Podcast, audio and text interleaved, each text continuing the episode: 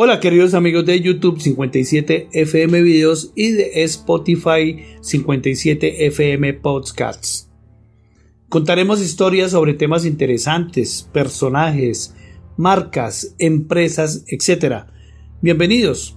En esta oportunidad vamos a contar una audio historia, una historia real que ha apasionado a lo largo de estos últimos 108 años a muchas personas en el mundo entero Hoy hablaremos del transatlántico El Titanic, un tema realmente fascinante. Comencemos. El RMS Titanic fue un transatlántico británico, el mayor barco del mundo. Al finalizar su construcción que se hundió en la noche del 14 a la madrugada del 15 de abril de 1912 durante su viaje inaugural desde Southampton a Nueva York. En el hundimiento del Titanic murieron 1.514 personas de las 2.223 que iban a bordo, lo que convierte a esta tragedia en uno de los mayores naufragios de la historia ocurridos en tiempos de paz. Este barco construido entre 1909 y 1912 en el astillero Harland and Wolff de Belfast, el Titanic era el segundo de los tres transatlánticos que formaban la clase Olympic, propiedad de la naviera White Star Line, junto al RMS Olympic y posteriormente el HMHS Britannic. Entre sus pasajeros estaban algunas de las personas más ricas del mundo, además de cientos de inmigrantes irlandeses, británicos y escandinavos que iban en busca de una mejor vida en Norteamérica. El barco fue diseñado para hacer lo último en lujo y comodidad y contaba con un gimnasio, piscina, biblioteca, restaurantes de lujo y opulentos camarotes para los viajeros de primera clase. También estaba equipado con un potente o una potente estación de telegrafía para uso de pasajeros y tripulantes y avanzadas medidas de seguridad como los mamparos de su casco y con puertas estancas activadas a distancia. Sin embargo, y debido a las obsoletas normas de seguridad de la época, solo portaba botes salvavidas para 1.178 pasajeros poco más de la mitad de los que iban a bordo en su viaje inaugural y un tercio de su capacidad total de 3.547 personas. Tras zarpar de Southampton el 10 de abril de 1912, el Titan recaló en Cherburgo, Francia, y en Queenstown, hoy Cops, en Irlanda. A las 23 y 40 del 14 de abril, cuatro días de partir y a unos 600 kilómetros al sur de Terranova, el Titanic chocó contra un iceberg. La colisión abrió varias planchas del casco en su lado de estribor bajo la línea de flotación a lo largo de cinco de sus 16 mamparos que comenzaron a inundarse. Durante dos horas y media el barco se fue hundiendo gradualmente por su parte delantera mientras la popa se elevaba y en ese tiempo varios cientos de pasajeros y tripulantes fueron evacuados en los botes salvavidas, de los cuales casi ninguno fue llenado hasta su máxima capacidad. Un muy elevado de hombres murieron debido al estricto protocolo de salvamento que se siguió en el proceso de evacuación de la nave, conocido como Mujeres y Niños Primero. Poco antes de las, de las 2.20 am del 15 de abril, el Titanic se partió en dos y se hundió con cientos de personas todavía a bordo. Los que quedaron flotando en la superficie del mar murieron de hipotermia, aunque algunos fueron rescatados por los botes salvavidas.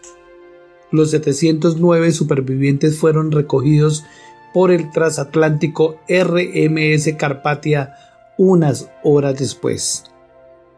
El naufragio del Titanic conmocionó e indignó al mundo entero por el elevado número de fallecidos y por los errores cometidos en el accidente.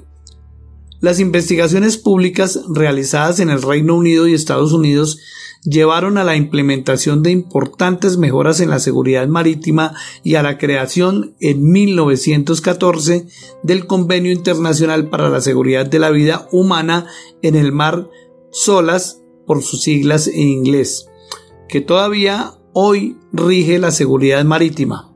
Muchos de los supervivientes que perdieron todo su patrimonio en la tragedia fueron ayudados gracias a la caridad pública pero otros como el presidente de la White Star Line, J. Bruce Ismay, fueron acusados de cobardía por su prematuro abandono de la nave y condenados al ostracismo social. Los restos del Titanic fueron descubiertos el 1 de septiembre de 1985 por el oceanógrafo estadounidense Robert Ballard en el fondo del Atlántico Norte a una profundidad de 3.784 metros.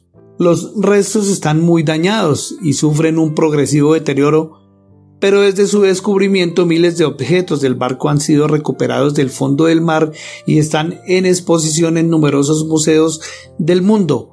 El Titanic es quizás el barco más famoso de la historia y su memoria se mantiene muy viva gracias a numerosos libros, canciones, películas, exposiciones y memoriales. Joseph Bruce Ismay, presidente de la compañía de buques White Star Line, y Lord Williams Pirri, presidente de los astilleros Harland and Wolff, decidieron en 1907 construir tres buques para competir con el RMS Lusitania y el RMS Mauretania de la compañía rival Cunard Line. Estos nuevos barcos serían los mayores más lujosos y más seguros construidos hasta entonces, ya que para los dos hombres la mejor apuesta era competir con sus rivales británicos y alemanes en elegancia y no en velocidad.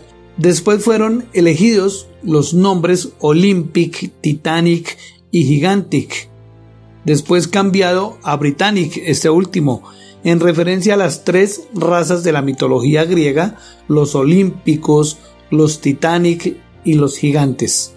Los proyectos de las tres embarcaciones fueron realizados en las oficinas de Harland and Wolff en Belfast, Irlanda. Los diseñadores fueron William Spirri, su sobrino Thomas Andrews, gerente de construcción y jefe del departamento de diseño de Harland and Wolff, y su cuñado Alexander Carlisle, el diseñador jefe y gerente general del astillero. Las responsabilidades de Carlisle incluían las decoraciones, los equipamientos, los dispositivos de seguridad y todos los arreglos generales, incluyendo la implementación de un sistema eficiente de pescantes para los botes salvavidas. Carlisle dejó el proyecto en 1910 mientras el Olympic y el Titanic aún estaban en construcción. Cuando se hizo accionista en Welling David and Engineering Company la compañía que fabricaba los pescantes y dejó a Andrews como el único responsable de los astilleros y proyectos. Se cree que eso ocurrió porque el ingeniero quería colocar 66 botes salvavidas a bordo de los buques, pero sus ideas y reclamaciones fueron rechazadas por Ismay. Ismay aprobó el proyecto de los buques el 31 de julio de 1908 y firmó una carta de acuerdo con los astilleros. Ningún contrato formal fue firmado porque la White Star Line y Harland and Wolff tenían una relación muy próxima y fuerte que venía de décadas antes. Pirri vio la importancia de los barcos y contrató al fotógrafo Robert Welch para registrar el avance de las obras. La calidad de los buques no fue descuidada y fueron empleados los mejores materiales disponibles en la construcción. Los planos finales fueron concluidos en el otoño de 1908 y los materiales necesarios para la construcción fueron encomendados por Harlan and Wolff. El Titanic fue construido junto a su gemelo el Olympic, un nuevo pórtico de 256 metros de largo por 52 metros de altura necesitó ser construido para acomodar ambos buques, ya que ninguna otra estructura existente era lo bastante grande para el trabajo. El Titanic fue construido con el número de construcción 401. Su construcción fue financiada por el empresario estadounidense JP Morgan y su empresa International Mercantile Marine Company y comenzó el 31 de marzo de 1909 con un costo total de 7.5 millones de dólares de la época es decir, unos 180 millones de dólares al cambio actual. Para poder diferenciar a los dos hermanos, el Olympic fue construido con su casco pintado de blanco, mientras que el Titanic fue construido con el casco pintado de negro. Los trabajos de construcción de su estructura progresaron a un buen ritmo y fueron complementados a principios de 1911. Su casco estaba formado por aproximadamente 2.000 placas de acero que medían 3 metros de largo por 2 metros de ancho, con un grosor de entre 2.5 y 3.8 centímetros. Esas placas se mantenían unidas por más de 3 millones de remaches. Hasta ese momento el Titanic era solamente un enorme casco vacío sin ningún equipamiento o instalación interna. El casco del Titanic fue botado al mar a las 12 y 13 del día 31 de mayo de 1911. Más de 100.000 personas estaban presentes para presenciar la botadura, funcionarios del astillero con sus familias, habitantes de Belfast, visitantes, periodistas y algunas personalidades importantes venidas directamente de Inglaterra. El barco se deslizó al agua desde su grada con la ayuda de 22 toneladas de cebo, aceite y jabón. El barco no fue bautizado de forma tradicional, rompiendo una botella de champán, pues nunca había sido una costumbre de Harlan and Wolf y además Pirri opinaba que esto podía causar supersticiones entre los pasajeros y tripulantes. Tras su botadura, el Titanic se paró con la ayuda de seis anclas, tres amarras de acero pesando cada una 80 toneladas fueron sujetadas al casco y fue remolcado a un dique seco con la ayuda de cinco remolcadores. Los periodistas e invitados especiales de la Wadi Star Line fueron después del evento llevados a un almuerzo especial en el Grand Central Hotel. En el menú estaban nada menos que seis platos principales diferentes y cinco sobremesas. Ismail dejó el almuerzo más temprano para poder embarcar en el Olympic y participar en sus pruebas de mar. Después de la botadura se inició el proceso de equipamiento del Titanic.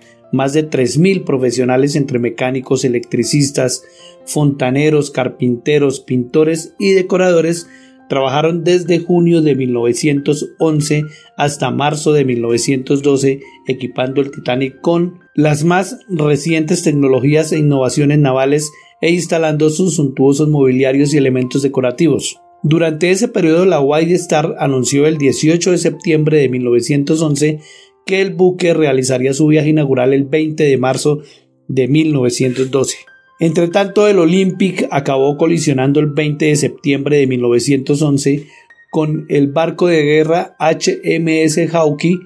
El Titanic tuvo que ser retirado de su dique seco para que su hermano pudiera ser reparado. Parte de los trabajadores también fueron temporalmente transferidos al Olympic atrasando significativamente el equipamiento del interior del Titanic. La White Star Line fue forzada a aplazar su viaje inaugural para el día 10 de abril de 1912 y el Titanic fue llevado de vuelta a su dique en noviembre cuando las obras de su hermano fueron concluidas y los trabajos continuaron al mismo ritmo que anteriormente. Sus cuatro chimeneas fueron instaladas en enero de 1912 solo tres de las cuatro chimeneas con 18.9 metros de altura eran funcionales. La cuarta servía únicamente para ventilación y fue añadida para darle al barco una apariencia más impresionante. En el mes siguiente sus tres hélices de bronce fueron colocadas en sus debidos lugares. Las hélices laterales tenían más de 7 metros de diámetro y pesaban 38 toneladas, mientras que la hélice central medía más de 5 metros de diámetro y pesaba 22 toneladas. El proceso de equipamiento finalizó en marzo de 1912 y el barco fue registrado el 24 del mismo mes, teniendo a Liverpool como su puerto de origen a pesar de no haber navegado nunca en sus aguas. Una vez terminada su construcción, el Titanic sucedió a su gemelo Olympic como el barco más grande del mundo.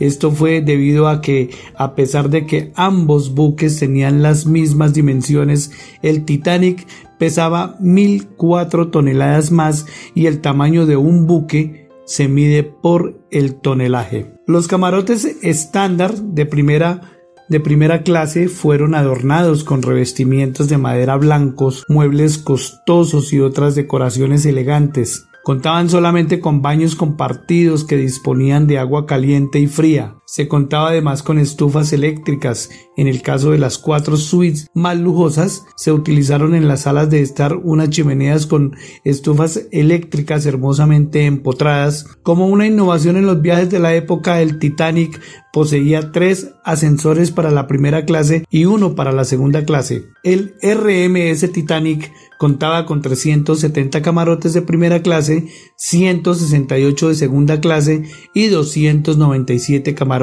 compartidos de tercera clase. Los botes salvavidas estaban ubicados en dos grupos, uno hacia la proa y otro hacia la popa. En la parte delantera se hallaban 12 botes, 6 a cada lado, y hacia popa se hallaban 8 botes, 4 a cada lado, contando en total con 20 botes salvavidas de tres tipos diferentes. El nivel superior de la gran escalera donde se ubicaba el reloj tallado y la cúpula de cristal que brindaba luz natural a la escalera a lo largo de sus niveles, hacia proa también se encontraba el puente de mando y el primer bloque, el cual comprendía las habitaciones de los oficiales, la sala de radiotelegrafía Marconi, las máquinas que movían los ascensores y seis habitaciones simples de primera clase. En las paredes de este bloque se hallaban ventanas circulares que iluminaban las habitaciones interiores de primera clase de la cubierta inferior. El segundo bloque lo conformaban la gran escalera de primera clase y el gimnasio. La escalinata recorría esta cubierta hasta la cubierta E. En el nivel superior se hallaba una cúpula de cristal que brindaba luz natural a la escalera a lo largo de sus niveles por medio de tragaluces a ambos lados de este. El gimnasio estaba ubicado en el lado de estribor, al costado de la entrada de primera clase. El mismo estaba equipado con equipos que funcionaban eléctricamente, además de bicicletas estáticas y otras amenidades. El lugar estaba acondicionado para un mayor confort y tenía un panel de madera contra la pared del espacio y de la chimenea donde se apreciaban dos figuras, un mapamundi y un corte transversal del barco. Entre la segunda y tercera chimenea se encontraba el techo elevado del salón general y la sala de lectura de primera clase. Más allá de la tercera chimenea se encontraba un pequeño bloque destinado a los tanques de agua, la entrada de luz a la sala de máquinas y un espacio reservado con cubierta de paseo para los ingenieros. Al costado de este bloque se hallaba un tragaluz que cubría la cúpula que iba sobre la escalera trasera de primera clase. La cuarta chimenea no cumplía la función de expulsar humo de las calderas, por eso se le dio la función de dar ventilación a las cocinas inferiores y la segunda sala de máquinas donde se encontraba la turbina que movía la hélice central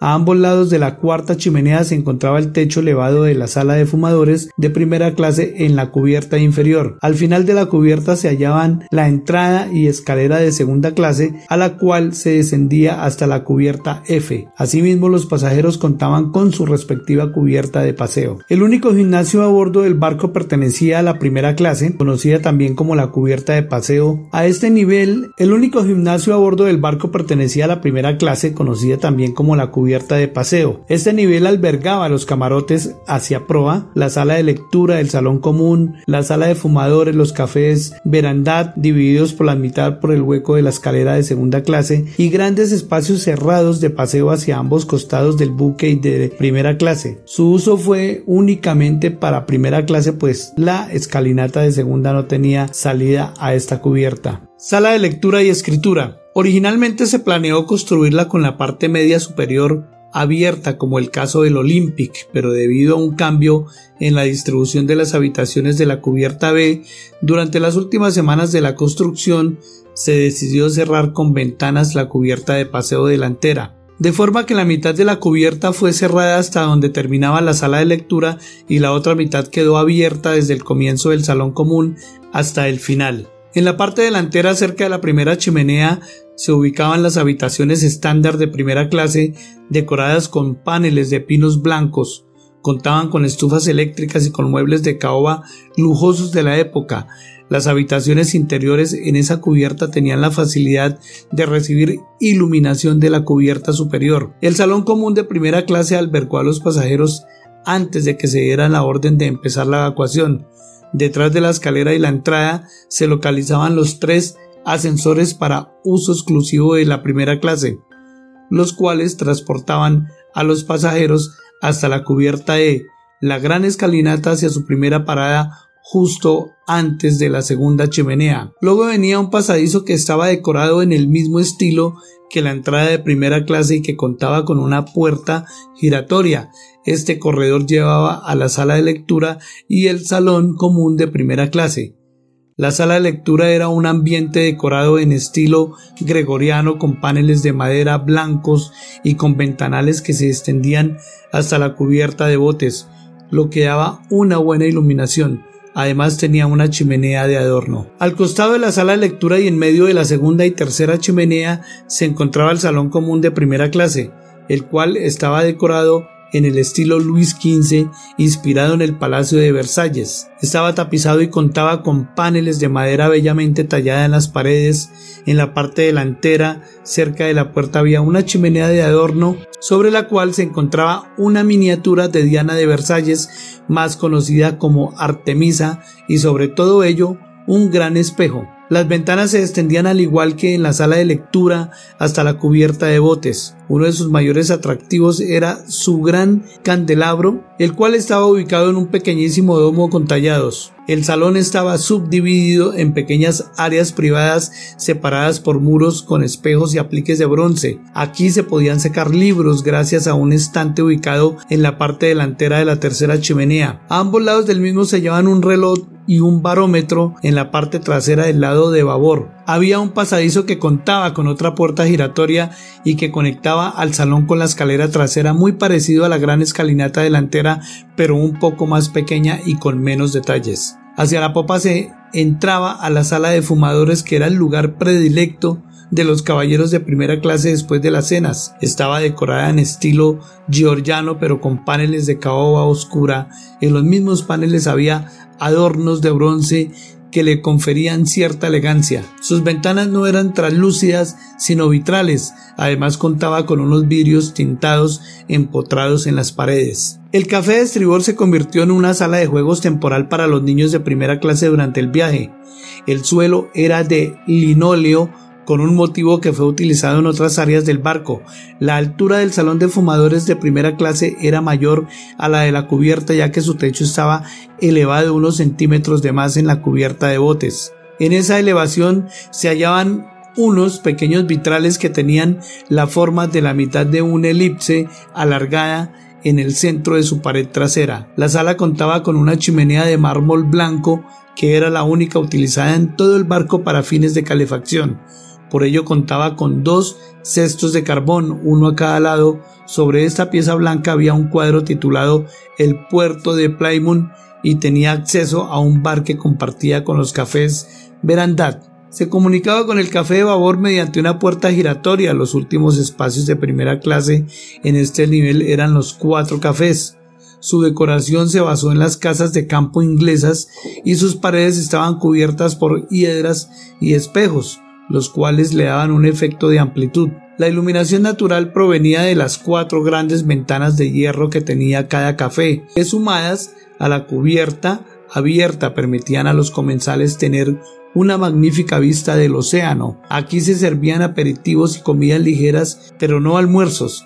La escalera de segunda clase pasaba de largo este nivel, pues no tenía salida. Cubierta B y el café parecían esta cubierta fue diseñada principalmente para alojar a los pasajeros de primera clase y tener una cubierta de paseo que se extendería desde su parte delantera hasta la trasera dividida justo después de la escalinata trasera de la primera clase para dar lugar a la cubierta de paseo de segunda clase.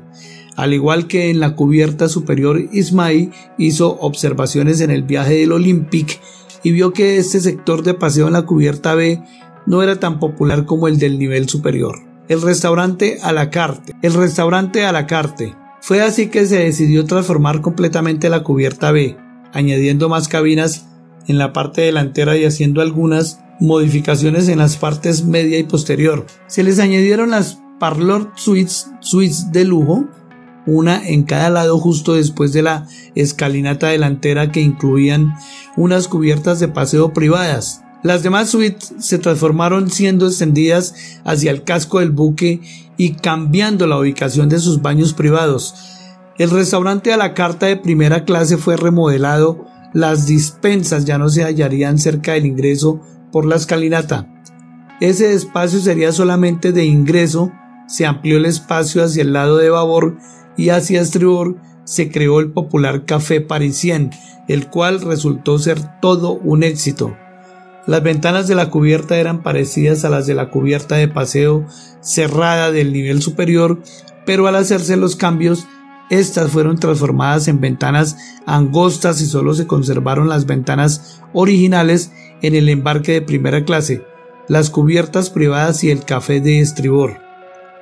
Esta era la primera cubierta que recorría toda la eslora del transatlántico, a pesar de que estaba dividida en tres partes, el castillo de proa, la mitad del barco y la cubierta de popa. En el castillo de proa se hallaba el mástil de los vigías y la primera escotilla, la cual a diferencia de las demás funcionaba como tragaluz debido a los pequeños ojos de buey sobre su cubierta, el sistema que movía las dos anclas de proa dejaba al descubierto las pesadas cadenas en este espacio. Asimismo, la grúa que se ubicaba detrás del ancla servía para transportarla. Esta zona estaba reservada para la tripulación exclusivamente, por lo que los pasajeros de tercera clase no podían acceder desde el nivel inferior. Aún habiendo escaleras, en cambio en el otro extremo del castillo de popa funcionaba como cubierta de paseo para la tercera clase. La parte media de esta cubierta era la más larga. En la parte delantera se localizaban las cabinas estándar de primera clase, las cuales se extendían hasta la gran escalera. Ambos lados de esta se ubicaban las entradas de embarque de primera clase. Lamentablemente no existen fotografías de estas secciones en el Titanic. Hacia popa se situaba el salón de fumadores de segunda clase junto con un paseo privado para la misma clase a ambos lados. Delante de la entrada de primera clase se ubicaban las Parlor Suites, el conjunto más costoso en el barco.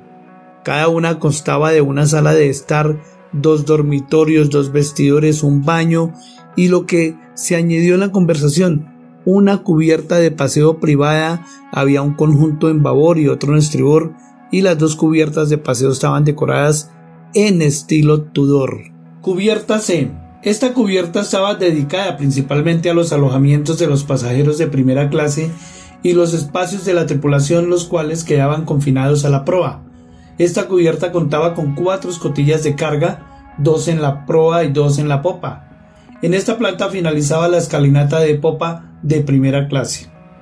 A popa estaba el salón general de tercera clase a estribor, así como el de fumadores a babor con las escaleras también de tercera clase.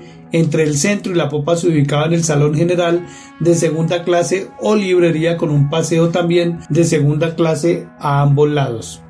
En la parte delantera bajo el castillo de proa había dos camarotes, uno a cada lado del barco, para los hombres de cubierta y asimismo se ubicaban dos comedores para uso del personal, el primero con capacidad para 35 personas le pertenecía a los marineros y estaba ubicado a babor. Después de un camarote y antes de la cocina de la tripulación, a estribor se ubicaba el comedor para los fogoneros de las calderas, con capacidad para 87 personas.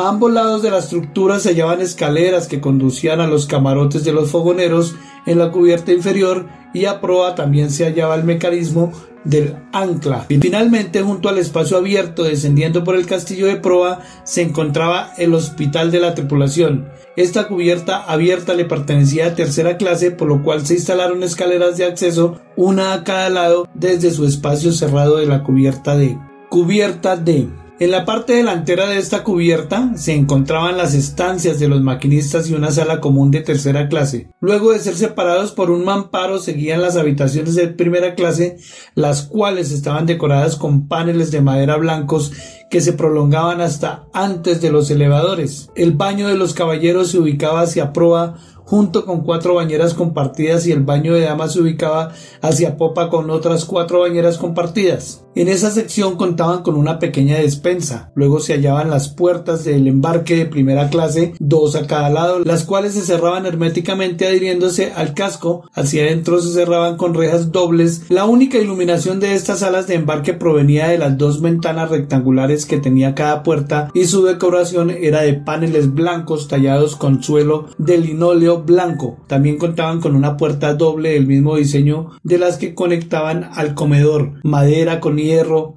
con un arco que conducía a los ascensores. Cada popa, cada sala tenía una vitrina. Al bajar por la escalinata los pasajeros entraban en la sala de recepción decorada con sillones y mesas de mimbre y con paneles de madera blancos. En esta sala estaba adjunta mediante puertas dobles al salón el comedor de primera clase. El comedor de primera clase era de estilo jacobino en combinación de paneles blancos y muebles de caoba con lámparas en todas las mesas y vitrales en profusión que recibían la luz natural en una hilera doble de ojos de buey. Hacia proa había un espacio para el piano, este era el salón más espacioso del barco. Entre los platos de primera clase incluían filetes de rodallo, chuletas de cordero a la parrilla, salmón con mayonesa, natillas y merengue de manzana. El comedor de segunda clase estaba situado a popa con paneles de madera de color natural y sillas del mismo material. Este comedor era casi tan espacioso como el de primera clase y la comida servida en este provenía de la misma cocina que la comida del comedor de primera clase.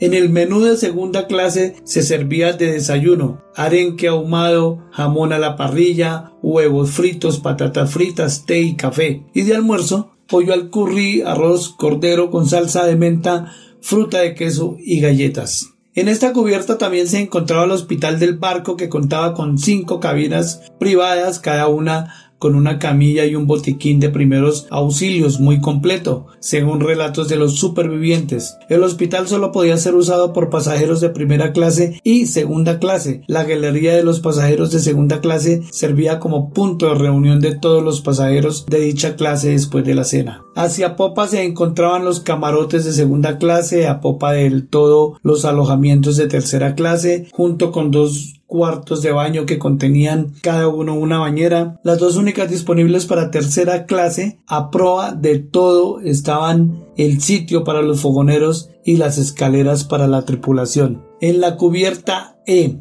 en la cubierta E habían comedores de tercera clase del Olympic, similares a los del Titanic. Esta cubierta alojaba sobre todo a las cabinas de la tripulación con su comedor correspondiente. A popa se hallaban los alojamientos de segunda clase con dos escaleras, una de ellas con ascensor una barbería, una tienda, una habitación donde los músicos guardaban con instrumentos y a popa del todo los camarotes de tercera clase con una escalera.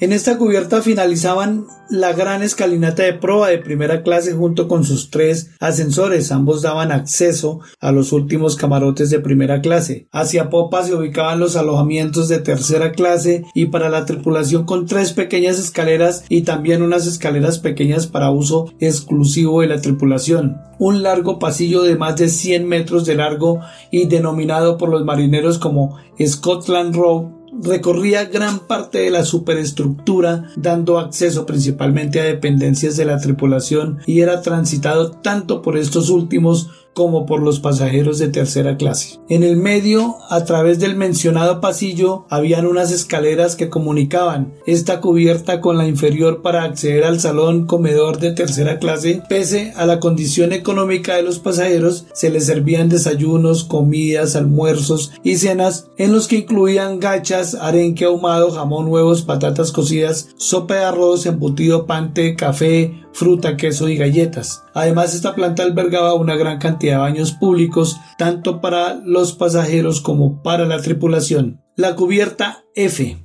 Camarotes de tercera clase. La piscina del Titanic, esta cubierta, era ocupada por el centro, por el salón comedor de tercera clase, junto a su cocina y despensa con unas escaleras para ingresar a este desde la cubierta superior. Dicha sala era en realidad dos salones divididos por un mamparo estanco. Sus paredes estaban pintadas de esmalte blanco y decoradas con pósteres de la empresa matriz de la White Star Line y la International Mercantile Marine Company. Del centro a popa estaban los alojamientos para los mayordomos, los camarotes de segunda clase con dos escaleras y un ascensor y los alojamientos de tercera clase con una sola escalera. Del centro a proa estaban estancias solo para los pasajeros de primera clase como los baños turcos, los baños eléctricos, la piscina, la tercera en el mundo en ser instalada en un barco y la tribuna para los espectadores de la sala de squash. A prueba del todo estaban los camarotes de tercera clase con escaleras y unas escaleras para la tripulación. En esta cubierta finalizaba la escalera de primera clase que daba acceso a los baños turcos, a los baños eléctricos y a la piscina. También terminaban las dos escaleras de segunda clase junto a su ascensor. Se desconoce la ubicación exacta de la perrera del barco. En el Olympic se localizaba en la cubierta superior. En el Titanic es posible que también estuviera en la cubierta de botes,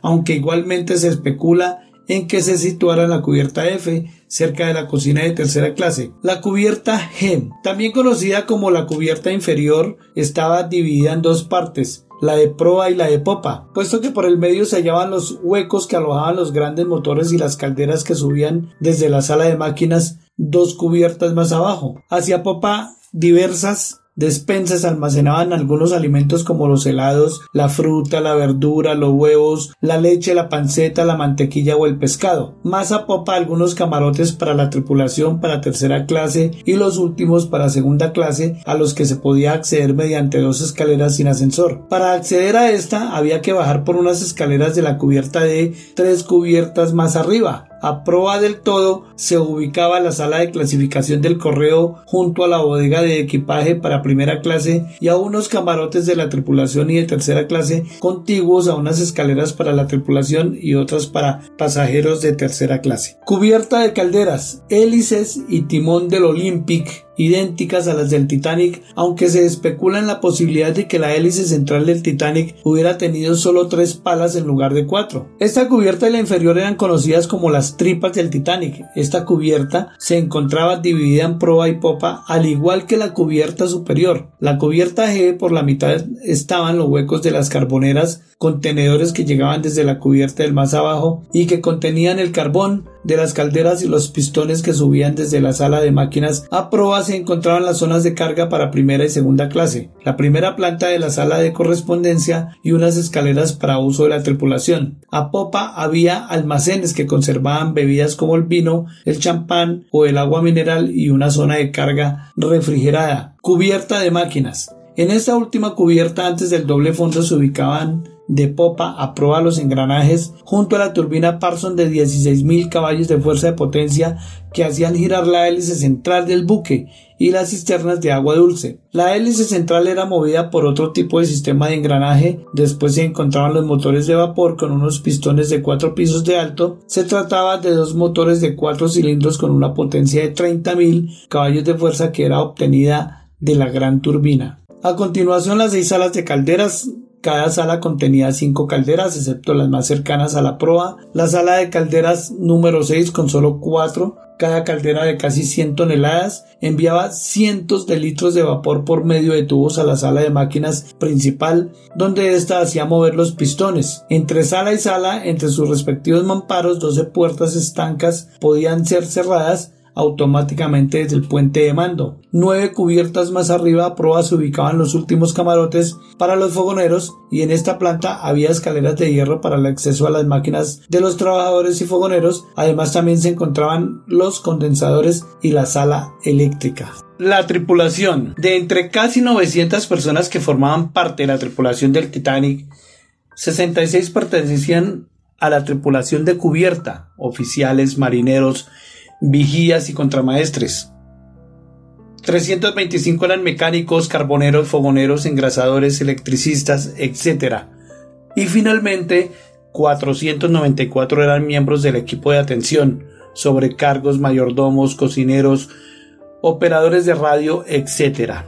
El comandante del buque era el capitán Edward Smith, el oficial más respetado de la White Star Line y un capitán extremadamente popular entre los pasajeros de primera clase, habiendo comandado todos los mayores y más nuevos barcos de la compañía desde 1904. Henry Wilde llegó a última hora para ser el jefe de oficiales y el segundo al mando del Titanic, causando un cambio en la jerarquía de los oficiales. Eso hizo que los tres oficiales más graduados del Titanic fuesen los mismos que habían trabajado en el Olympic, con el tercero siendo el primer oficial William Murdoch, que originalmente iba a ser asignado como jefe de oficiales. Además ellos también estaban a bordo el segundo oficial Charles Lingotler, el tercer oficial Herbert Pittman y el cuarto oficial Joseph Boxall, el quinto oficial Harold Lowe y el sexto oficial James Moody. Ellos eran los encargados de comandar la tripulación de cubierta y garantizar la marcha y buen funcionamiento de todo el barco. Eran ayudados por contramaestres que estaban a cargo de la rueda del timón, los vigías que trabajaban en la cofa y los marineros que estaban a cargo de la manutención de los diversos dispositivos a bordo. El equipo de mecánicos trabajaba en las entrañas del barco bajo el mando del ingeniero jefe Joseph Bell. 51 eran los responsables de la sala de máquinas y de mantener al Titanic en funcionamiento. Las 29 calderas eran alimentadas por 300 fogoneros que actuaban en unas condiciones terribles. Muy pocos miembros del equipo de mecánicos sobrevivieron al naufragio. Finalmente el equipo de atención era bastante más diverso y era el que realizaba el trabajo más común. La mayoría eran sobrecargos acompañados por algunos recepcionistas.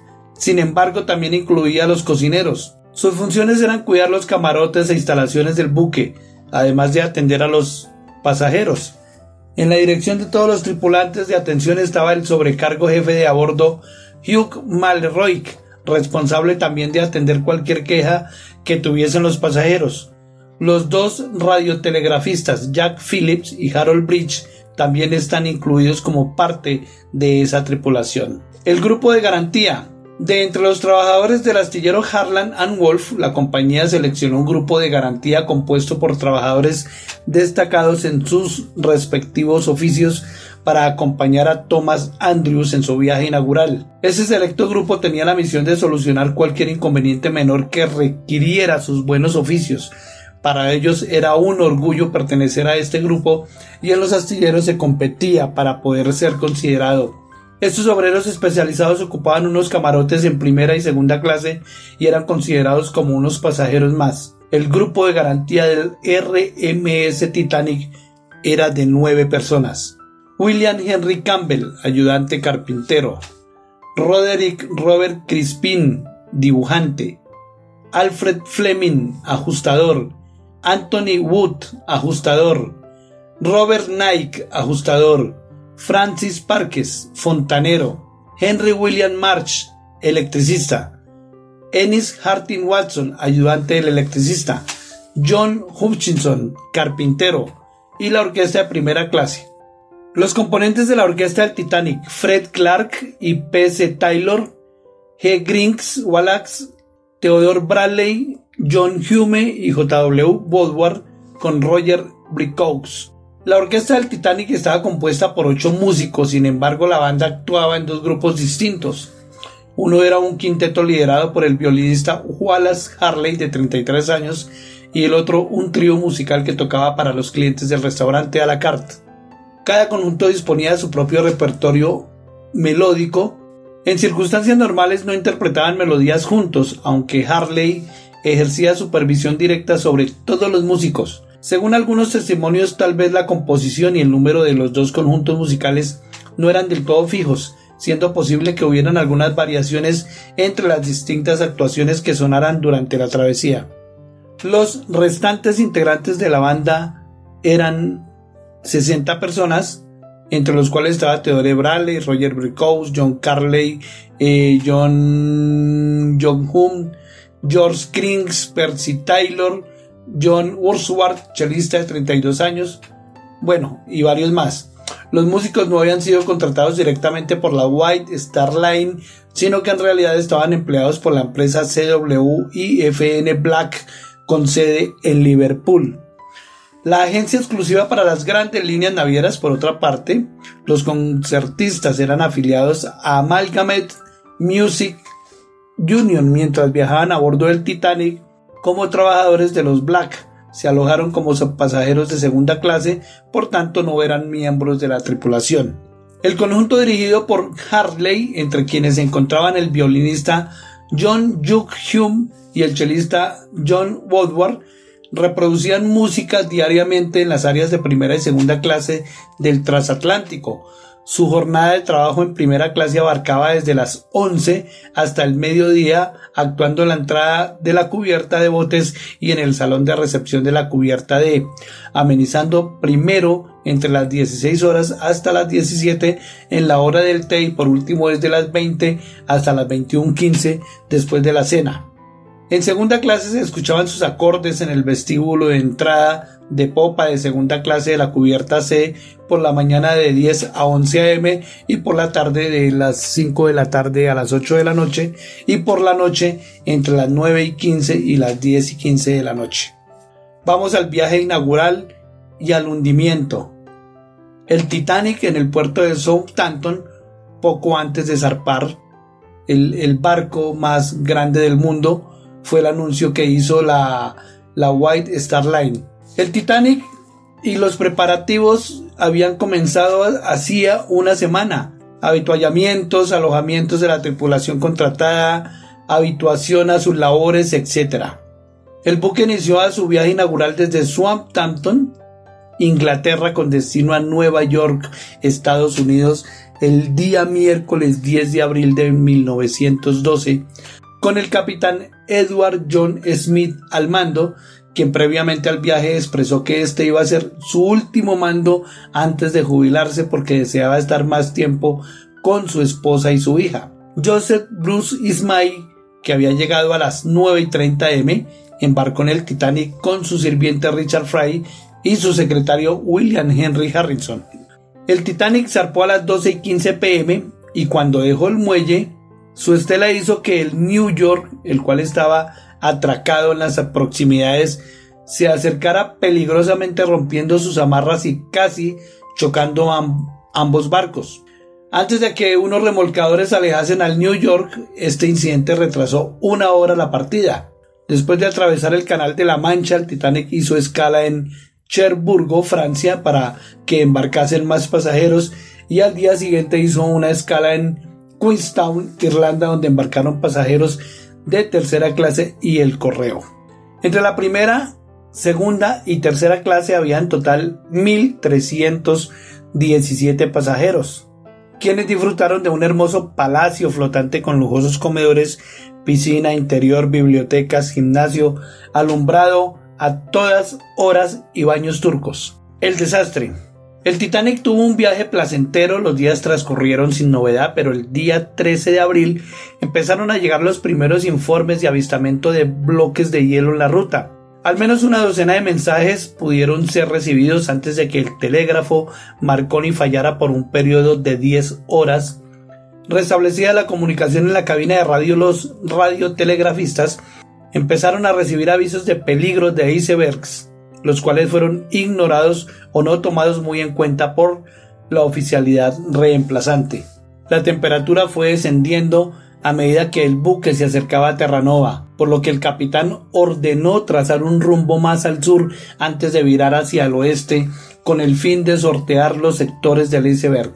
No obstante, mantuvo la velocidad de crucero del barco, unos 22 nudos, lo que era una práctica común en la época, aunque el Titanic no estaba tratando de batir ningún récord de velocidad, los horarios eran una prioridad para la compañía y según las normas imperantes del entonces, los barcos navegaban cerca de su velocidad máxima en tales condiciones.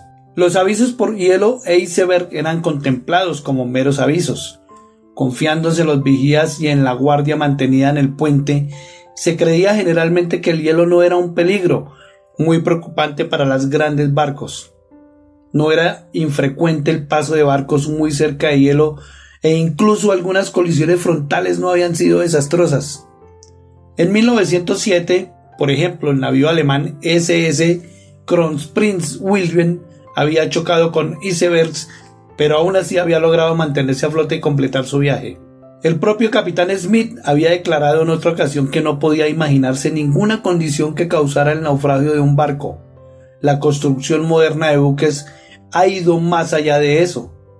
El último atardecer del domingo 14 de abril sorprendió al Titanic navegando en aguas muy tranquilas, aunque la temperatura continuó bajando a medida que caía la oscuridad.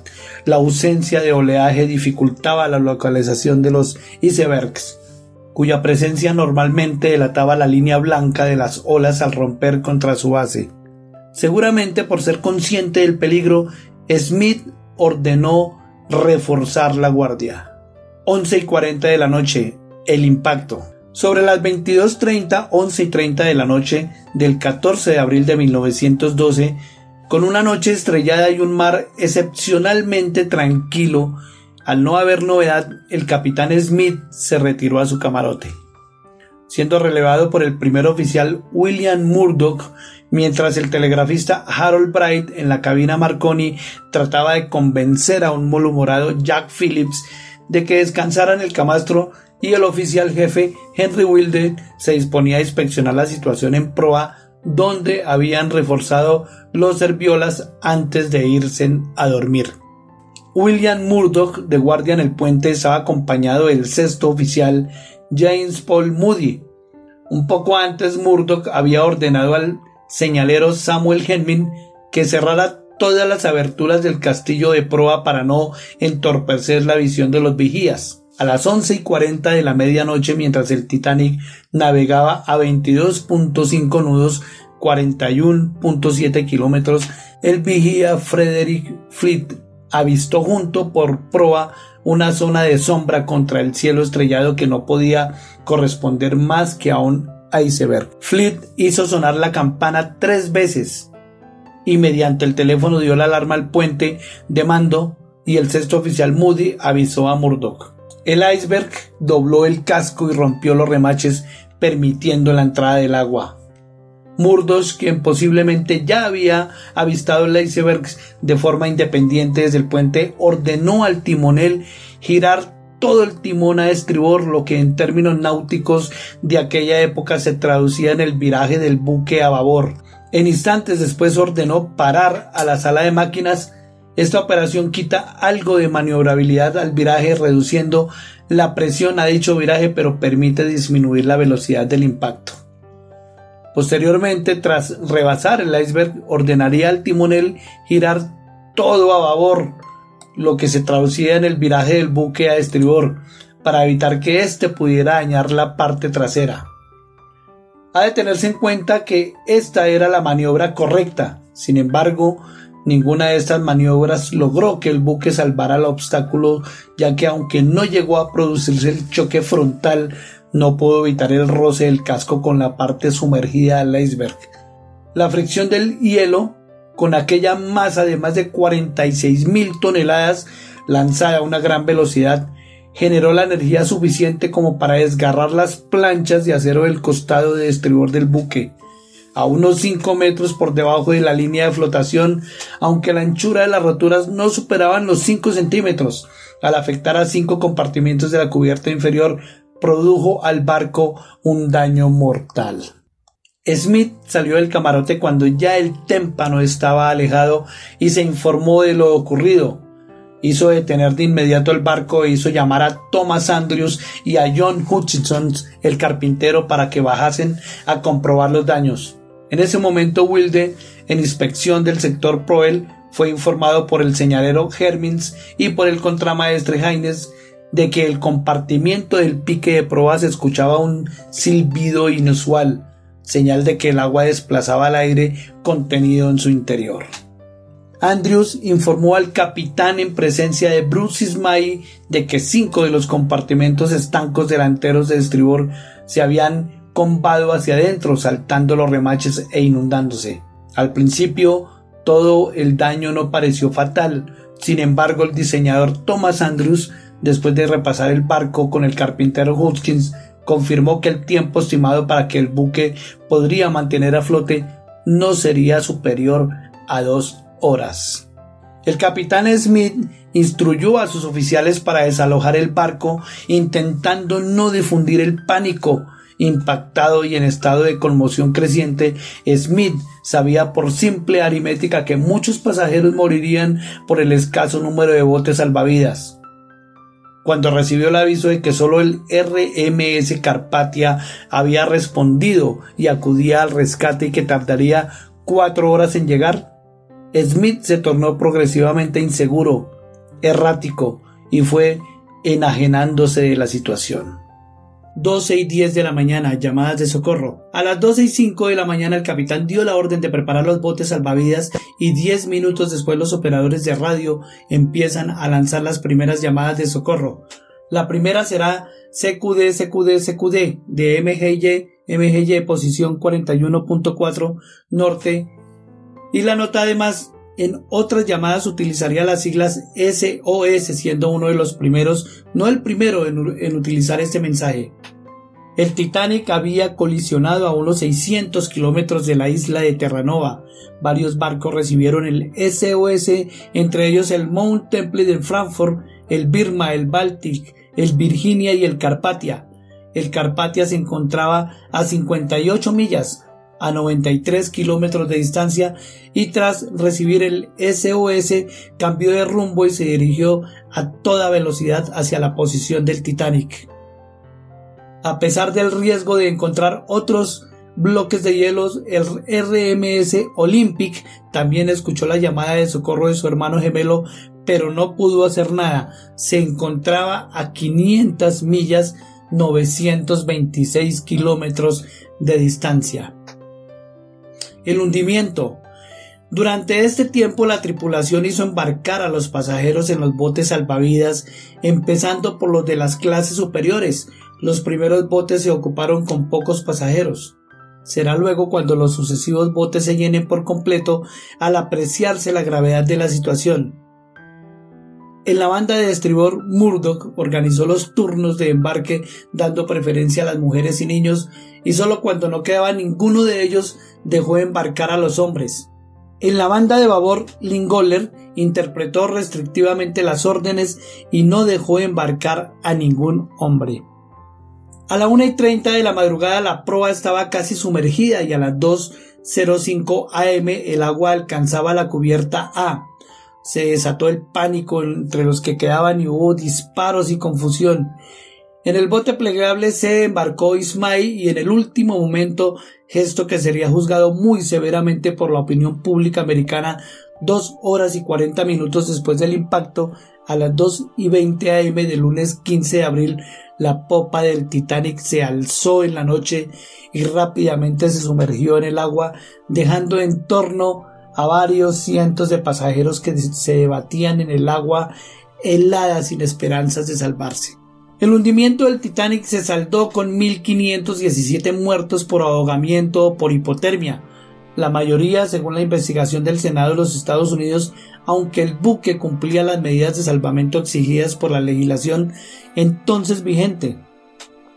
La capacidad de los botes salvavidas no era suficiente para el número de personas a bordo entre los pasajeros y la tripulación. Hubo también evidentes errores en la operación de desalojo de la nave, ya que no se embarcaron 711 personas de un total de 1.178 plazas disponibles en los botes habiéndose dado preferencia a la primera y segunda clase, mujeres y niños principalmente, mientras que el 75% de los pasajeros de tercera clase no pudo salvarse fue uno de los peores desastres marítimos en tiempos de paz de la historia y sin duda el más famoso. La White Star Line alquiló cuatro barcos para recuperar los cuerpos del desastre, el Mackay Bennett, el Mini 80 y el Mountain 81 y el Algerine 82. Los cuatro barcos lograron recuperar un total de 328 cuerpos, de los cuales 119 fueron devueltos al mar debido a su avanzado estado de descomposición y solo 154 fueron entregados a sus familias. El RMS Carpathia era un transatlántico menor de 13 toneladas de la Cunard Line que venía desde Nueva York en ruta hacia Fiume, Imperio Austro-Húngaro. Lo comandaba el veterano capitán Arthur Rostron alrededor de las 0.26 del día 15 de abril de 1912 recibió la increíble noticia de que el RMS Titanic se hundía tras impactar con un bloque de hielo. El mensaje de SQD enviado era tan angustiante que Rostros no tuvo dudas de ello y cambió el rumbo, forzando las máquinas del barco hasta llegar a hacer 17.5 nudos. El RMS Carpathia estaba en ruta paralela y en rumbo encontrado a unas 58 millas de distancia hacia el sur de la posición del RMS Titanic, casi en línea recta aviso al Titanic de que llegaría en el lapso de cuatro horas al lugar. El RMS Carpathia no era el barco más cercano. El SS Californian, un buque de transporte mixto al mando del capitán Stanley Lord, estaba a 20 millas de distancia y tenía el Titanic a la vista. Pero por haber desconectado el telégrafo inalámbrico debido, entre otras razones, al pésimo trato dado por el telegrafista Jack Phillips del Titanic diez minutos antes del choque y su capitán Stanley Lord haber desestimado las muchas señales visuales luminosas enviadas por el barco condenado. No tomó parte en el rescate. Las controvertidas y contradictorias declaraciones posteriores de Lord ante la Comisión Británica acabaron con su reputación y fue desvinculado de la Leyden Line. El Carpatia llegó aproximadamente a las 4 de la mañana al sector y al amanecer descubrió los botes salvavidas del infortunado transatlántico en medio de los témpanos. Logró rescatar a 706 pasajeros, uno fallecido y además subió a bordo 13 botes del extinto buque y se retiró del lugar a las 8 y 50 m, momento en el que el SS Californian apareció en el horizonte acudiendo al rescate tardíamente y Rostron le encargó barrer la zona en la búsqueda de supervivientes. Puso rumbo de vuelta a Nueva York y durante la travesía albergó a los pasajeros según su clase y mantuvo silencio telegráfico hasta llegar a Nueva York donde desembarcó a los pasajeros y los botes del Titanic en medio de la mayor expectación periodística. Secuelas y consecuencias. A raíz de este accidente se hizo cargo el afamado jurisconsultor Lord Mensey y se convocó en 1913 en Londres a la primera convención sobre seguridad de la vida en el mar que adoptó en 1914 el primer convenio internacional para la protección de la vida humana en el mar, SOLAS por sus siglas en inglés. Una serie de medidas para evitar la serie de fallos que habían motivado y agravado tal catástrofe, entre ellos la habilitación de una ruta mucho más al sur en tiempos de, de hielo y una patrulla marítima que advirtiera periódicamente de bloques de hielo en la ruta. Tras el desastre, uno de los sobrevivientes más vilipendiados y vituperados por la prensa estadounidense y británica fue Bruce Ismay, por abandonar el barco cuando aún quedaban muchas mujeres y niños en él. La sociedad de Londres lo acusó y lo etiquetó como uno de los mayores cobardes de la historia. El 30 de junio de 1913, Ismay dimitió de la presidencia de la International Mercantile Marine Company y de la presidencia de la White Star Line, siendo sustituido por Harold Sanderson. Otro de los perjudicados fue el capitán del SS Californian Stanley Lord, a quien se le trató de cobarde y negligente al ser sindicado como el barco que estaba más cerca del Titanic, a 10 o 13 millas, y no haber hecho nada por intentar reconocer la procedencia de las bengalas blancas vistas por el vigía. En cambio, la figura del capitán Edward John Smith fue exaltada en el sentir popular, erigiéndole una estatua en su pueblo natal en calidad de héroe no cabía duda que el capitán dio honor a su mando y protocolo de salvamento de la época al dar prioridad a sus pasajeros. La fidelidad a su trabajo hizo popular una frase que fue respetada por muchas décadas a partir de la tragedia. The captain goes down with the ship o el capitán se hunde con el barco. La leyenda del Titanic sería nuevamente recordada, aunque en circunstancias diferentes con el hundimiento del RMS Lusitania en las aguas de Irlanda el 7 de mayo de 1915. Durante la Primera Guerra Mundial, RMS Lusitania fue el inspirador del lujo para la White Star Line. La tragedia perduró en la memoria colectiva a través del tiempo, siendo revivida en el celuloide en varias oportunidades y gracias a la literatura acerca del tema, el RMS Carpatia también naufragó víctima del ataque de los submarinos alemanes pocos meses antes del fin de la guerra en 1918. Reacciones consecuentes al siniestro. Memorándum de la Armada de los Estados Unidos relativo al Titanic. En 1898, 14 años antes del naufragio, se publicó un libro titulado Futilidad o el naufragio del Titán de Morgan Robertson. El libro narraba la historia del Titán, un barco que se creía inundible y cuyos pasajeros eran gente rica y despreocupada. El barco choca en una fría noche de abril contra algo parecido a un témpano de hielo, además de hundirse en el mismo mes del año que el Titanic. El Titán tiene casi el mismo peso, longitud y capacidad de pasajeros que este. Unos creen que se trata de una casualidad, pero otros creen que el autor escribió el libro como una predicción de lo que sucedería años después. Filmaciones y fotografías del barco.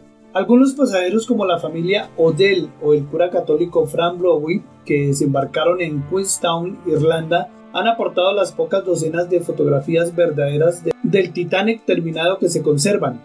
Casi todas las fotografías de exteriores e interiores que se muestran publicadas en nombre del Titanic en medios como páginas web, revistas, periódicos, documentales, reportajes televisivos o exposiciones o libros, en realidad pertenecen al buque hermano Olympic. El motivo principal de dicha acción es el mencionado escaso número de fotografías originales tomadas del Titanic. Esto debido a la efímera vida del Titanic, los interesados en fotografiar tanto el interior como el exterior del transatlántico dispusieron de tan solo unas pocas semanas, desde que el buque estuvo totalmente equipado en poder hacerlo en contraste con los 24 años de existencia que estuvo en servicio su gemelo el Olympic. En la misma línea con el anterior punto únicamente existe un video filmado del aspecto exterior casi acabado del Titanic en Belfast, Irlanda del Norte. Se puede observar en la citada grabación muda el casco que aún no había sido terminado de pintar, la mitad delantera de la cubierta que aún no había sido cerrada por un grupo de 42 ventanas y el nombre del Titanic pintado justo por debajo del castillo de proa.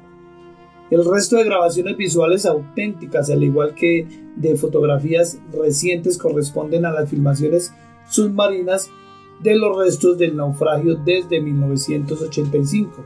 Tampoco se tiene constancia de grabaciones sonoras con sonidos propios del transatlántico, como por ejemplo el estruendoso silbido de las sirenas, la ruidosa evacuación del vapor de las calderas por las chimeneas o el ruido del agua y del viento que son desplazados cuando el barco avanza sobre el mar.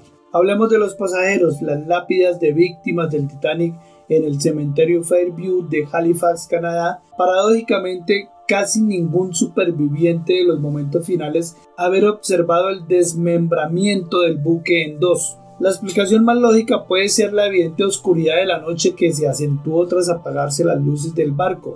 Las cenizas de los restos mortales cremados de los supervivientes Joseph Boswell 1884-1967, Frank Goldsmith 1902-1982 y Ruth Elizabeth Baker 1889 a 1990 fueron derramadas en la posición oceánica donde el Titanic había desaparecido décadas atrás. El caso curioso de la superviviente anglo-argentina Violet Jessop 1887-1971. Se destacó por haber sobrevivido a los desastres marinos de los tres buques de la clase Olympic. Se encontraba a bordo cuando, en 1911, el Olympic colisionó lateralmente contra el buque de guerra HMS Hawke. En 1912, en el naufragio del Titanic y en 1916, el tercero, el tercer barco de la clase Olympic el HMHS Britannic se fue al fondo marino en aguas griegas a consecuencia aparente del choque contra una mina submarina. Tremenda coincidencia. Al superviviente japonés Masabumi Ozono 1870-1939 se le reprochó en su país su salvación por avergonzar a su nación ante la mirada de Occidente, llegando incluso a perder su empleo en el gobierno. El descubrimiento de los restos. Los restos del Titanic fueron localizados el 1 de septiembre de 1985 a la 1 y 5 am por una expedición francoamericana dirigida por Jean-Louis Michael del IFREMER y por el doctor Robert Bayard de la institución oceanográfica de Woods Hall. Los restos del Titanic fueron localizados a una profundidad de 3.821 metros a 625 kilómetros al sudeste de Terranova se utilizó el equipo sumergible Argo que iba provisto de cámaras sensibles a la oscuridad. Una vez explorado preliminarmente se descubrió que el Titanic no estaba entero, sino que estaba partido en dos, lo que sugirió que se partió en el momento de hundirse. Curiosamente, prácticamente ningún superviviente, a excepción del joven Jack Trayer, recuerda ese suceso, según los propios dibujos de la época aparecidos en la prensa, el barco se hundió aparentemente de una pieza y con la popa al aire. Una visión fantasmal surgió desde el fondo, pudiendo verse la sección de proa del famoso buque llena de carambanos de óxido y en relativo estado general. En todo caso, peor de lo que se imaginaron muchos interesados en el tema, que esperaban ver un barco casi entero y en buen estado en el fondo del mar. El descubrimiento de los restos realizado por el equipo de Bayard y Michael hizo que volviera al presente el interés por el Titanic, realizándose desde ese momento numerosas exposiciones de objetos rescatados y apareciendo sociedades históricas y culturales que difunden e investigan todo lo relacionado al transatlántico. Otras misiones, Campana del Titanic. Un año más tarde de su descubrimiento en 1986, otra misión, esta vez tripulada por tres personas a bordo del vehículo de inmersión profunda Albuin de la institución oceanográfica de Woods Hole, llegó hasta el lugar del naufragio del Titanic. En 1987 una expedición francesa llegó al lugar con el objetivo de rescatar objetos del fondo marino. Surgió la controversia de si es más valioso dejar los restos en su lugar histórico o rescatar los objetos para exhibirlos en museos o muestras itinerantes. En 1994 la compañía RMS Titanic Inc., una filial de Premier Exhibition Inc., fue reconocida como la organización con los derechos para recuperar y preservar los artefactos del Titanic. La orden dictada por una corte de los Estados Unidos fue reconfirmada en 1996 durante las siete expediciones realizadas. En 1987, 1993, 1994, 1996, 1998, en el año 2000 y en el año 2004, RMS Titanic Inc. recuperó 5.500 artefactos desde desde parte del casco hasta pequeñas piezas. Más de 15 millones de personas en todo el mundo han visto los artefactos que se exhiben en una muestra itinerante. En 1998 una expedición recuperó una pieza del casco del barco de 20 toneladas para ser exhibida. El estado actual del casco, los restos del Titanic se encuentran partidos en dos secciones de proa y popa, las cuales están separadas entre sí por 600 metros la corrosión marina ha hecho sus efectos, llenando de carambanos de óxido cada espacio del buque y la tumba, que es en sí el barco, está muy oxidada y degradada.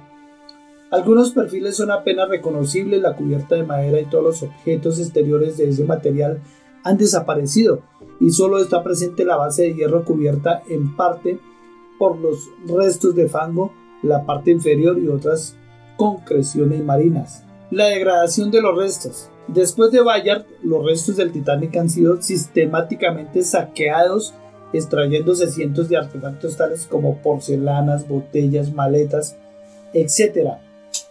El estado general de los restos del Titanic ha preocupado últimamente a la comunidad científica, pues se ha verificado un aumento de la velocidad de la corrosión pese a la escasa proporción de oxígeno en las aguas frías, esto debido a las fuertes corrientes imperantes como la de Lorelei que recorre todo el fondo marino del, del sector.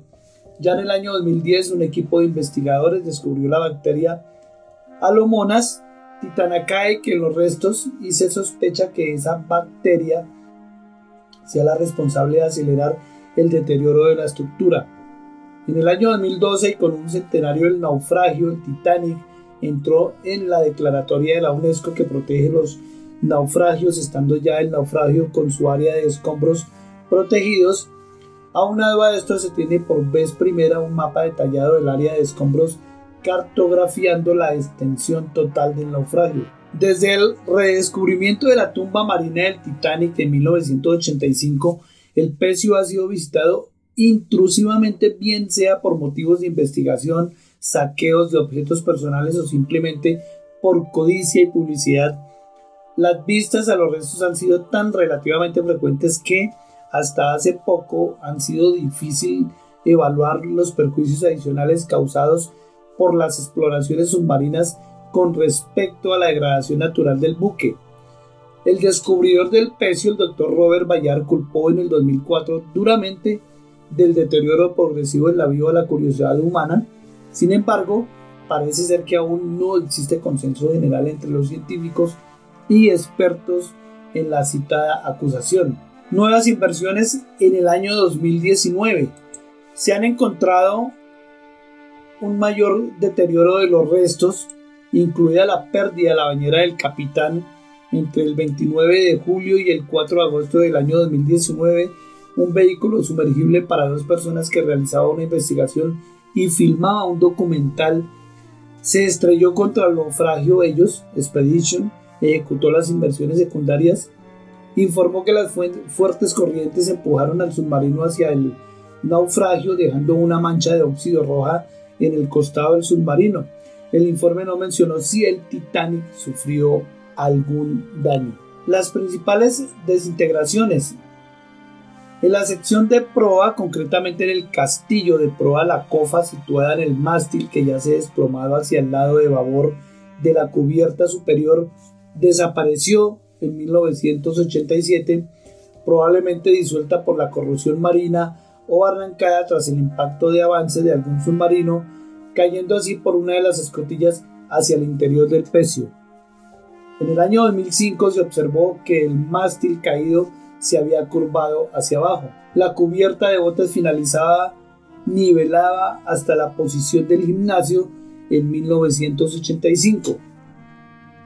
A partir de ahí se inclinaba hacia abajo hasta alcanzar la zona de la rotura, Actualmente toda la parte posterior a las cabinas de primera clase, incluyendo el derruido vestíbulo de la escalinata de proa más el desintegrado gimnasio, se ha derrumbado sobre la cubierta inferior.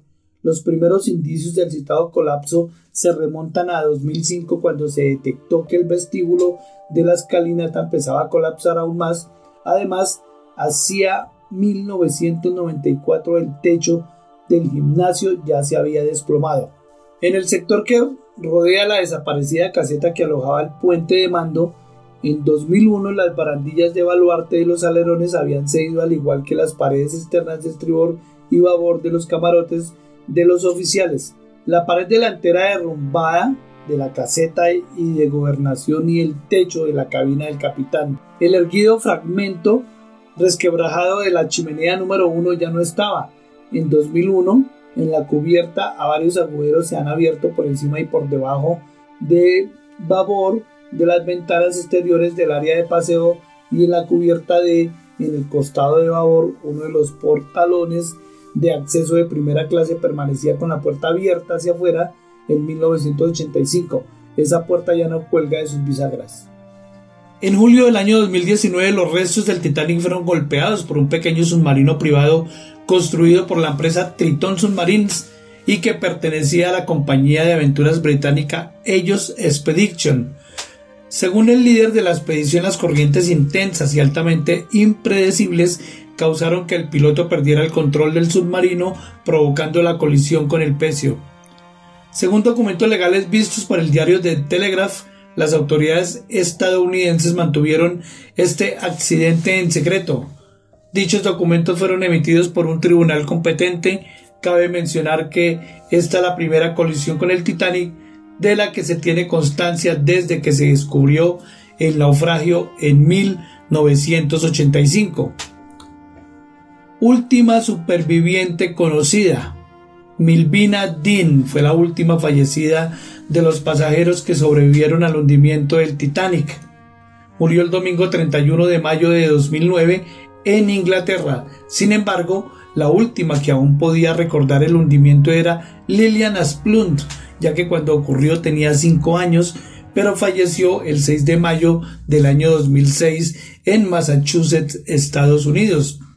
Además, al igual que su madre, siempre se negó a dar su testimonio del desastre. Barbara Wetz, que tenía 10 meses y 22 días al momento del hundimiento también falleció en octubre del año 2007. Por tanto, Milvina Dean, Elizabeth Gladys Dean, con 10 semanas de nacida, en el momento del desastre fue la persona más joven de todas las que embarcaron y la última fallecida de los sobrevivientes. Existen multitud de mitos y leyendas acerca del hundimiento del Titanic, desde su consideración del buque insumergible que ni Dios podía hundir, dijo el presidente de la compañía, hasta la polémica acerca de la última canción interpretada por la orquesta del barco en los momentos finales. Muchos de estos mitos surgieron inmediatamente tras el hundimiento, La primera oleada de libros fue publicada poco después de la tragedia y muchos de ellos seguían un patrón establecido que se había empleado para otros desastres como el huracán de Galveston de 1900, el terremoto de San Francisco en 1906. Los editores prepararon a toda prisa libros instantáneos o dollar books que eran publicados en gran número en papel barato a un precio de un dólar resumía la cobertura de la prensa suplementada por extractos de los relatos de supervivientes y elogios sentimentales hacia las víctimas. El libro de Logan Marshall, The Sinking of the Titanic and Great Sea Disaster, también publicado como On Board the Titanic, The Complete Story with a Witness Account, era un típico ejemplo de dicho género. Muchos de estos libros instantáneos, como el de Marshall Everest Story of the Wreck of the Titanic, The Ocean's Greatest Disaster, en 1912 el Memorial Editions eran publicados como memoriales o ediciones oficiales en un intento de garantizar una falsa patina de autenticidad. La cultura popular. Películas. El Titanic ha protagonizado un gran número de películas y series, siendo la más célebre la película homónima estrenada en el año de 1977, obra del director James Cameron, que consiguió ser un gran éxito de crítica y público, ganando 11 premios de la Academia, y así convirtiéndose en su época en la película más taquillera de la historia hasta el año 2010, cuando fue superada por Avatar, otra película del mismo director, y en el año 2019 bajando al tercer puesto al ser superada por Avengers Endgame con una recaudación mundial total de 2.100 millones de dólares. Otras obras que cuentan la historia del Titanic son Salvemos la salvada del Titanic, película perdida en el año de 1912. Se hizo también una en el 1929 que se llamaba Atlantic. En 1943 la película Titanic, película de propaganda nazi. En el 53 Titanic. En el año del 58 A Night to Remember, pese a algunas eh, inexactitudes es considerada por muchos historiadores como la película más fiel a la recreación histórica del hundimiento del transatlántico. En el año de 1979 una película para televisión SOS Titanic. En el 80 Rise de Titanic. En el año 96, 1996 película de televisión protagonizada por Catherine Zeta-Jones. La camarera del Titanic en el año 97 protagonizada por Aitana Sánchez Gijón y Oliver Martínez Titanic 1997 protagonizada por Leonardo DiCaprio y Kate Winslet en el año 2012 fue reestrenada siendo digitalizada en 3D. Titanic The Legend Goes On, película animada italo-española en el año 2000. Tentacolino, película animada en el año 2004. Titanic 2 2010, protagonizada por Shane Van Dyke y Mary Wisbrooks. Y The Cable en el año 2018. Los documentales. En 1995 se estrenó en los cines IMAX el documental de 95 minutos Titánica, dirigido por Stephen Lowe. En él aparece el testimonio de dos supervivientes, Frank Goldsmith en el año eh, muerto en el 77 y Eva Hart. En el año 2001 el director de la película Titanic 1997 James Cameron dirigió y produjo el documental Ghosts of the Airways en el que se pueden apreciar algunas imágenes de los restos del Titanic. En cuanto a música, The Sinking of the Titanic, el hundimiento del Titanic, música compuesta por Gavin Bryars en 1969, y la película de Celine Dion eh, para la banda sonora de la película del Titanic. En cuanto al arte, en el arte el artista estadounidense Ken Marshall ha realizado numerosas pinturas de célebres transatlánticos y es experto en el Titanic. Tras el descubrimiento de los restos del barco Marshall, ha realizado numerosas ilustraciones del interior y exterior del mismo durante su travesía, hundimiento y posterior deterioro de los restos que han aparecido en diversos medios impresos como revistas, libros, etc. Como la revista Times o Natural Geographic también fue consultor de James Cameron durante la filmación de su famosa película en 1900 996. Queridos amigos, hasta hoy, abril del año 2020 y a punto de cumplir 108 años ya en este mes, 108 años del hundimiento y de una de las tragedias más grandes de la historia de los barcos, aún despierta gran interés conocer su historia. Gracias por escuchar y compartir este relato. Saludos desde Bogotá, Colombia. Les habló Pablo Vargas de 57 FM Videos y 57 FM Podcasts. Encuéntranos en Spotify, YouTube y todas las redes sociales como 57 FM Videos. Hasta una nueva oportunidad, no olviden suscribirse al canal. Saludos.